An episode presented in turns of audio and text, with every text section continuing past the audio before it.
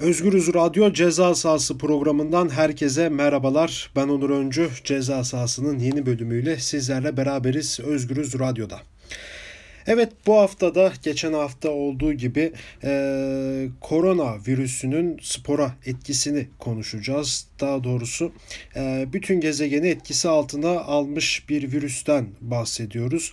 E, hayatın normal akışı e, etkilendi. E, Birçok ülkede e, ciddi karantinalar var. Türkiye'de de artık e, kısmi bir sokağa çıkma yasağı da devreye girdi. 65 yaş üstü insanlar e, sokağa çıkamayacak.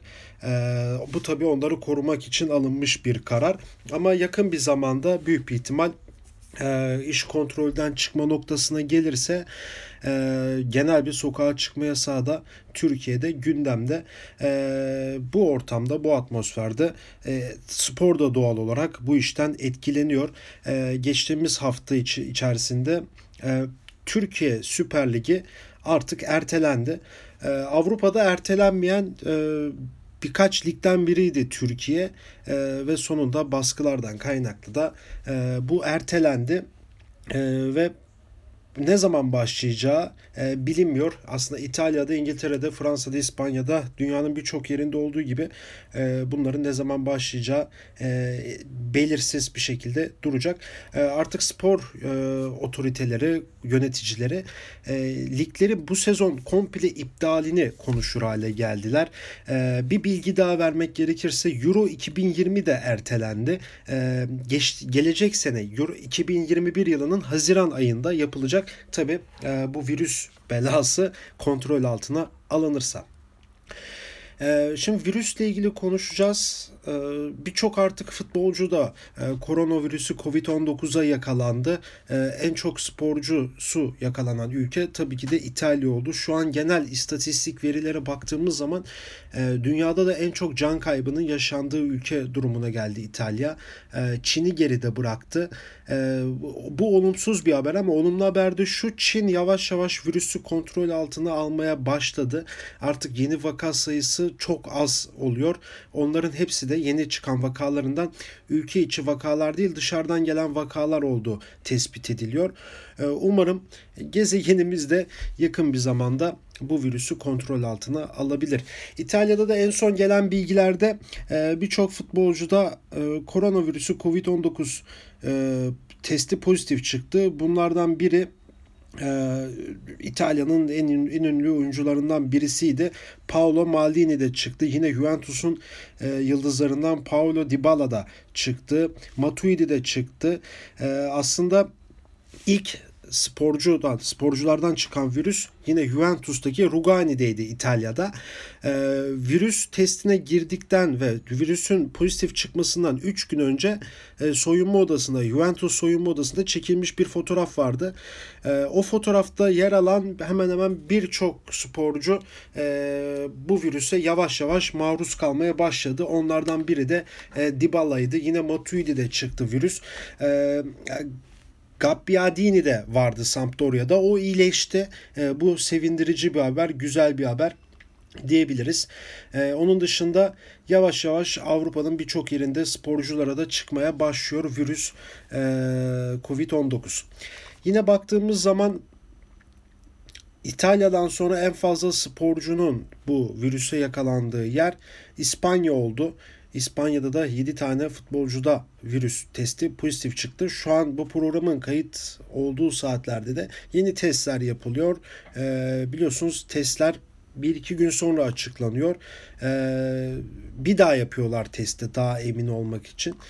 Ee, ve galiba haftaya biz bu kayda girdiğimiz zaman bu sporculardaki Covid-19 sayısı da e, gitgide artacak diye düşünüyorum. Hemen biz buradan ülkemize dönelim. Türkiye'de durumlar nasıl? Türkiye'de de artık yavaş yavaş e, virüs sporculara geçmeye başladı. E, Fenerbahçe Beko basketbol takımında yıldız oyuncularından Kostas Sulukas'ta, Yan Vezeli'de ve Ahmet Düverioğlu'nda e, koronavirüsü COVID-19 e, şüphesi var. Karantinaya alındılar. E, testler yapılıyor. Ya büyük bir ihtimal e, bu bütün virüsün belirtilerinin yaşandığı bu 3 sporcuda, 3 dünya ünlü basketbolcuda Türkiye'de e, pozitif çıkacak. Çünkü Türkiye Basketbol Ligi geçtiğimiz hafta ertelendi ve o süre içerisine kadar da maçlar hep devam etti. Ee, keza yine Euroleague'de de Euroleague 10 gündür 15 gündür Euroleague maçlarına ara verildi. 15 ee, gün önce bütün Euroleague müsabakalarında e, oyuncular oyunlarını oynuyordu. Buradan İtalya'ya gidiliyordu, İspanya'ya, Fransa'ya, Litvanya'ya, Rusya'ya gidiliyordu. Yani basketbolcuların e, bu virüsü kapma riski daha çoktu. E, yine de bu bizi şaşırtmadı. bu üç oyuncunun bir an önce e, sağlıklarına kavuşmasını da e, bekliyoruz. Yine baktığımız zaman e, birçok Süper Lig takımı futbola dönecek olursak e, şu an e, bir krizle karşı karşıya, yönetememe sorunuyla karşı karşıya. E, nedir peki bu yönetememe sorunu?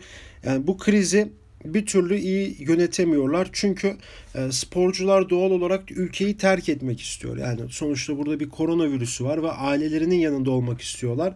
E, Birçok takımda yöneticisi de e, oyuncuları burada kalmaya açıkçası ikna edemiyor. Mesela Gaziantep Spor'un e, teknik direktörü Simudika e, özel jet kiralayıp Romanya'ya gitti habersiz bir şekilde. Yani aslında birçok karantina kurallarını da ihlal etti kendisi. Ama sırf bu tabii ki de Türkiye'de de olan bir şey değil. Ee, biz bunu İtalya'da, Juventus'ta da görüyoruz. Real Madrid'de de görüyoruz. Mesela Real Madrid'in e, 21 yaşındaki Sırp forveti Jovic ee, özel bir jet kiralayıp Sırbistan'a gitti sevgilisini de alıp ve ikisinin de e, koronavirüsü testi pozitif çıktı. Hatta bu konuyla ilgili Sırbistan Cumhurbaşkanı da bir açıklama yaptı. Bu süreç geçer geçmez en ağır şekilde bu iki insan cezalandırılacaktır. Ee, çünkü yasağa deldiler. Çünkü Sırbistan ülkeye girişe izin vermiyor, çıkışa izin vermiyor. Bu iki isim daha doğrusu Jovic e, parası var. Özel jeti kiralıyor. Hemen geliyor ülkesine geçiyor.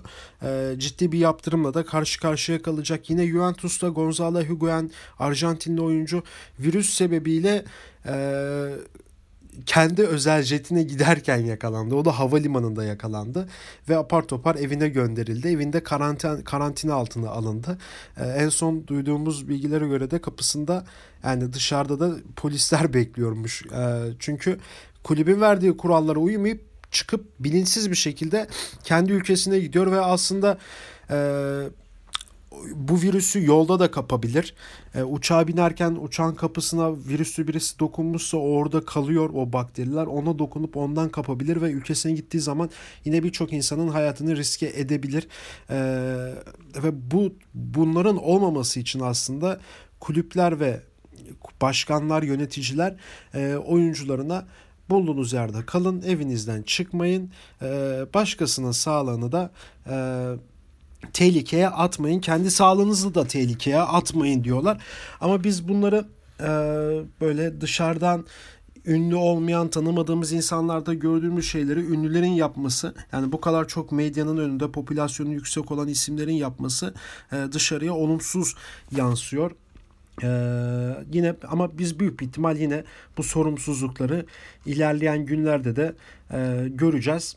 Bakalım nasıl olacak. Yine bu işin ekonomi tarafı da var. Mesela İspanya Federasyonu Başkanı bir açıklama yaptı.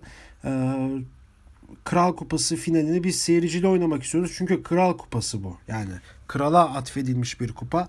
Ee, böyle bir diretmeyle karşılaşıyor. Yani diretme böyle bir e, federasyon olarak İspanya hükümetine bir dayatma yaptı kendisi. Bunlar son derece sorunsuz şeyler. Ee, aslında bunların olmaması gereken şeyler. Ee, borsada bütün kulüpler değer kaybetmeye başladı. Ee, Borussia Dortmund, Manchester United, Juventus, e, Barcelona, Real Madrid ciddi anlamda e, değer kaybeder hale geldi. E, ve doğal olarak e, bu ekonominin devam etmesi için e, kaldıkları yerden devam etmeleri gerekiyor ama e, ciddi bir salgın var ve bu salgının etkisi insan canına mal olabiliyor. o yüzden biz ilerleyen bölümlerde büyük bir ihtimal bu e, virüsün spora ekonomik olarak zararlarını da detaylı bir şekilde alabilirsek konuklu bir şekilde de konuşacağız. Yine bu konuya paralel olarak söyleyeceğim bir şey e, Fransa Futbol Federasyonu'ndan da geldi. Onlar da e, bu işin ekonomik boyutuna dikkat çekerek kesinlikle liglerin devam etmesi gerektiğini belirtti. Yani sormamız gereken bir şey var. Yani seyirciyle oynanmayacak bir ligde e, ne kazanılabilir? Bu da merak edilen e, soruların başında geliyor. Yine yurt dışında olan Türkiye'de futbolculara bakacak olursak hepsi e, bizim benim yaptığım araştırmalarda takip ettiğim e, bilgilerde e, hepsinin aslında bu virüsü ciddiye aldıkları, evlerinde kaldıkları görülüyor. Bir ayrıntı Umut Meraş Le Havre'de oynuyor Fransa'da. O Türkiye'ye gelmek istedi özel bir izinle. E, büyük ihtimal yakın zamanda o gelecek ve 14 gün karantinada kalmayı da kabul etti kendisi. Normal e, yurt dışından daha önce gelen yurttaşların nerelerde kaldıkları kaldıkları yerde Umut Meraş'ta kalacak öyle bir teklif edildi ve kabul edildi. Evet bu hafta bizim virüs nedeniyle e, spor yayınına böyle katkı sunduk. Genel olarak e, vakalardan bahsettik. Kısa da olsa biraz ekonomi durumuna girdik. Birkaç açıklamayı derledik ceza sahasında. Haftaya yeni bölümde görüşmek dileğiyle. Hoşçakalın.